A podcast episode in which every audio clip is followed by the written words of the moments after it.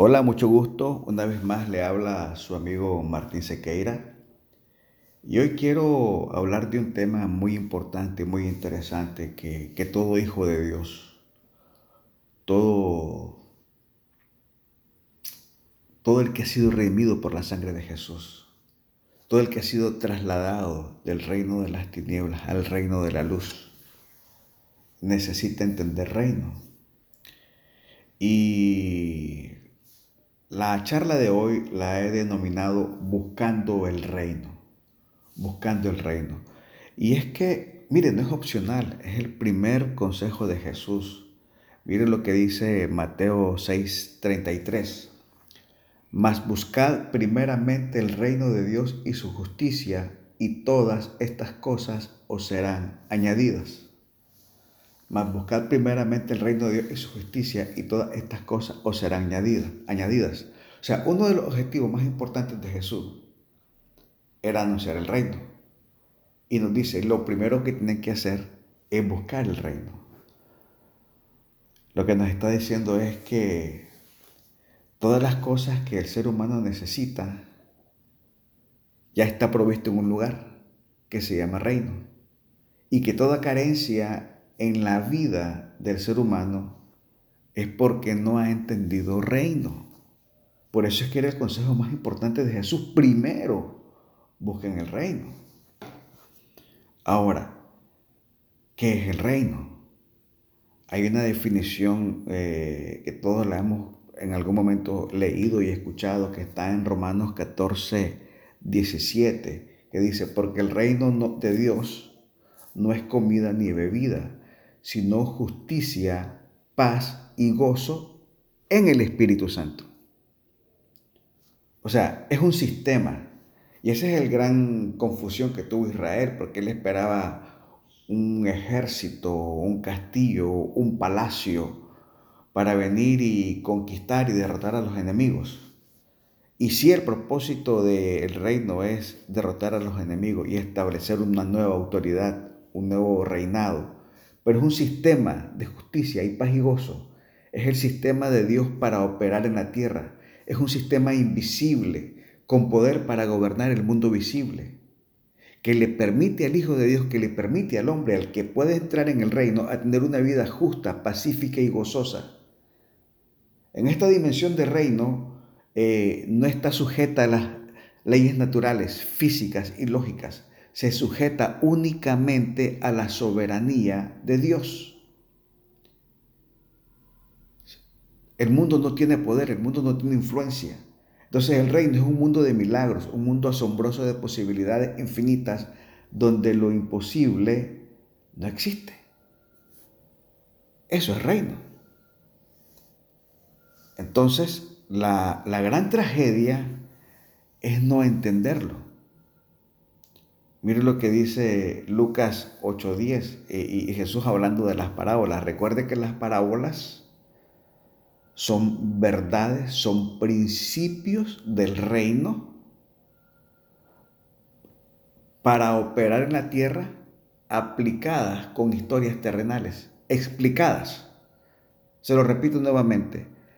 Las parábolas son principios espirituales, son principios eternos, son principios del reino para operar en la tierra, explicada por medio de historias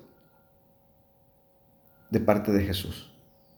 Entonces, miren lo que dice Lucas capítulo 8-10 y esta es porción de una parábola, que es la parábola del sembrador. Y él les dijo, a vosotros os es dado saber los misterios del reino, pero a los otros por parábolas. O sea, hay un misterio. Cada parábola tiene un misterio. Y dice, a los hijos les he dado a saber ese misterio. Pero para los otros por parábolas, para que no viendo, para que viendo no vean y oyendo no entiendan. O sea, la gran tragedia de este mundo y muchos cristianos es no entender el reino y mucho menos percibirlo. Jesús dedicó casi todo su ministerio en la tierra a anunciar que el reino había llegado y cómo funcionaba. Uno de los conceptos equivocados de la iglesia a veces es pensar que, que esa dimensión de reino, ese sistema de justicia, paz y gozo, es únicamente en el cielo, que en la tierra es para sufrir, que la tierra es lo más parecido al infierno. Y realmente Jesús no lo explicó, no lo explicó de esa manera. Dice que el reino está aquí. Lucas 17, versículo 20 al 21, dice, preguntado por los fariseos, ¿cuándo había de venir el reino de Dios? Le respondió y dijo, el reino de Dios no vendrá con advertencia, ni dirán, helo aquí o helo allí, porque he aquí el reino de Dios está entre vosotros. Jesús dice, yo soy la manifestación del reino. Yo ya vine, yo ya traje el reino, el reino ya está aquí. El reino, aunque es invisible, es real y poderoso. El reino está aquí. Debemos aprender a mirar, entrar y actuar conforme al reino. Es poder desde la tierra operar en una dimensión de reino, extender la mano desde el mundo visible hacia el mundo invisible, a la dimensión de milagro. Es creer y confiar en Dios, es fe. No permitamos que las circunstancias del mundo nos limiten. Extiende tu mano hacia el reino todo el tiempo. Es un sistema de justicia, de paz, de gozo, un entendimiento en el espíritu, en el corazón, de que somos cubiertos por el amor de Dios, por su favor, por su bendición, por su gracia, que a sus hijos todas las cosas le ayudan a bien y que estamos destinados para buenas obras, las cuales el Padre preparó de antemano para que anduviésemos en ella, que todo lo que el Padre preparó en los cielos tiene que ser manifestado en la tierra y cuando lo creemos y avanzamos en fe, estamos viviendo y manifestando el reino. Eso es, ya está aquí. Ahora, ¿cómo lo hacemos? ¿Cómo lo hacemos? Pasos Pasos para extender tu mano al mundo de las posibilidades infinitas. Pasos para manifestar el reino. Número uno, ser como un niño. Un niño tiene un corazón inocente y tiene un corazón arrepentido. Marcos 10:15 dice, de cierto os digo que el que no recibe el reino de Dios como un niño no entrará en él. O sea, lo primero es dejar de cuestionar dejar de tener una postura a la defensiva, ser como niño. El segundo consejo, Marcos 1.15, diciendo, el tiempo se ha cumplido y el reino de Dios se ha acercado, arrepentidos y creer en el Evangelio. Entonces aquí hay dos cosas. Primero ser como niño y después el arrepentimiento. O sea, un corazón arrepentido, un corazón de niño es fundamental para poder ver la manifestación del reino en mi vida. Un corazón de niño un corazón humilde, enseñable, puro, sin malicia, confiado. Ahora yo le pregunto, ¿a dónde me ha llevado mi criterio? ¿A dónde le ha llevado su criterio? Miren lo que dice también Hechos 3:19. Así que arrepentíos y convertíos para que sean borrados vuestros pecados, para que venga de la presencia del Señor tiempos de refrigerio. Tiempos de refrigerio es una manifestación del reino, pero necesitamos arrepentirnos. O sea, el reino es una realidad superior que trajo Jesús, pero que necesitamos aprender a ver y a manifestar. ¿Cómo? Con un corazón de niño. ¿Cómo? Con un corazón arrepentido. Cuando Jesús dice, arrepiéntanse, el reino de Dios, de los cielos ha llegado, lo que nos quiere decir es, cambiemos nuestra manera de pensar. Si queremos ser parte de este nuevo reino, de este, de este nuevo poder superior, cambiemos, renovemos nuestra manera de pensar. Otro paso. Tener fe en Dios. Creer y confiar de manera absoluta en el Todopoderoso. Creer que Dios tiene la última palabra. Confiar plenamente en Dios a pesar de las circunstancias. Jeremías 17 versículos 7 y 8 dice, bendito el varón cuya confianza está en Jehová.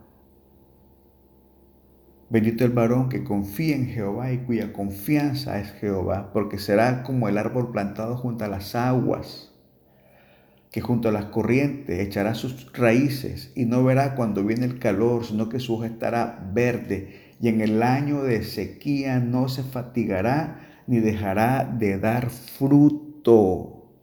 En todo tiempo su hoja estará verde, en todo tiempo tendrá fruto, no tendrás sequía, no importa el tiempo, no importa la temporada, es como un árbol plantado junto a las aguas de un río. Qué extraordinario. Confiar plenamente en el Señor. Otro paso, orar. La oración es una llave que nos traslada de esta dimensión a la dimensión del reino. No podemos ver el reino sin orar. Marcos 11, 23 al 24.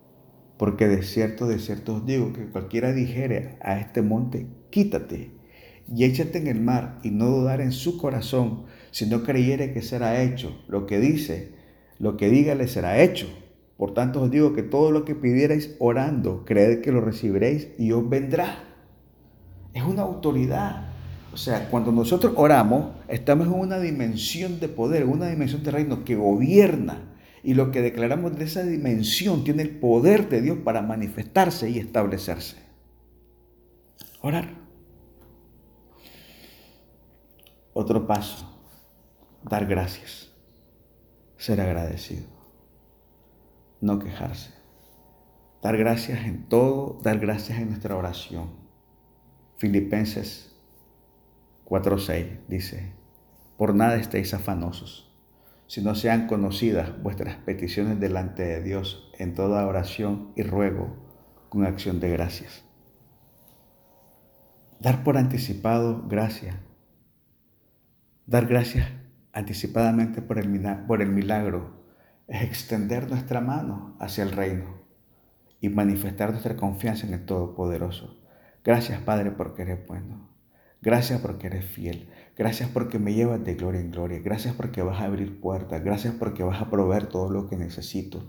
Gracias porque nada me va a hacer falta. Gracias porque tu mano está extendida sobre mi vida, sobre mi casa, sobre mis hijos. Y vas a ensanchar nuestro territorio y el mal no nos puede tocar. Gracias. Dar gracias por anticipado. Para concluir, el reino es un lugar de dominio, el dominio del rey.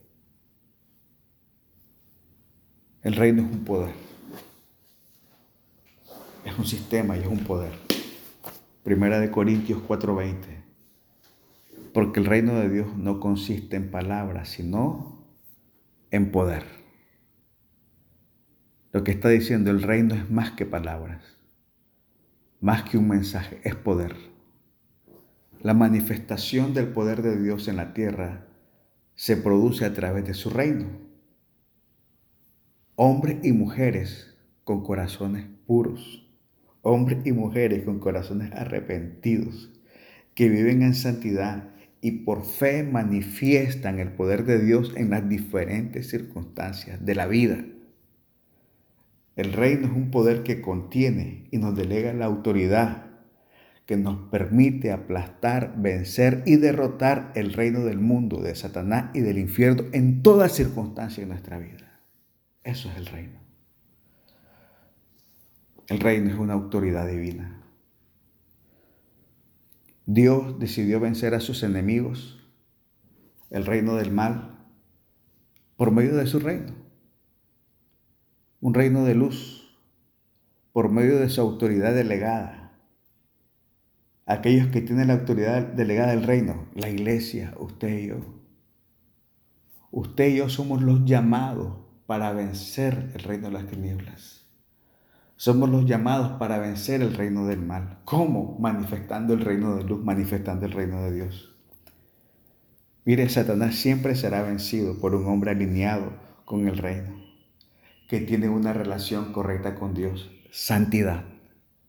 El pecado oculto es el talón de Aquiles de la iglesia de hoy. El no ser como niño,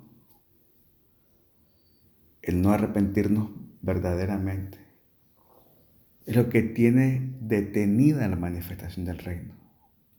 Por el corazón de niño, un corazón puro, enseñable, corazón arrepentido. La pureza produce poder, osadía, gran fe, manifiesta el reino. Yo le voy a pedir que concluyamos esta, esta sesión con una oración y le digamos a nuestro Padre, Padre, he escuchado tu voz, he escuchado tu palabra, he entendido que he sido llamado, que he sido convocado, que he sido plantado en esta tierra para manifestar tu poder, para manifestar tu autoridad, para gobernar, para vivir en una dimensión que se llama el reino. Te pido perdón por mis pecados. Te pido perdón por mis malas decisiones, por mi concepto, por mi mal criterio. Pongo mi mente, pongo mi voluntad bajo tu gobierno. Y en el nombre de Jesús, dame un corazón de niño, dame un corazón arrepentido y guíame para vivir en pureza y santidad, para ser, Señor, el hombre propicio, la persona correcta para manifestar tu poder y tu gloria en esta tierra. Te lo pido en el nombre de Jesús. Amén y amén. Ha sido un placer, ha sido un gusto compartir esta palabra con usted.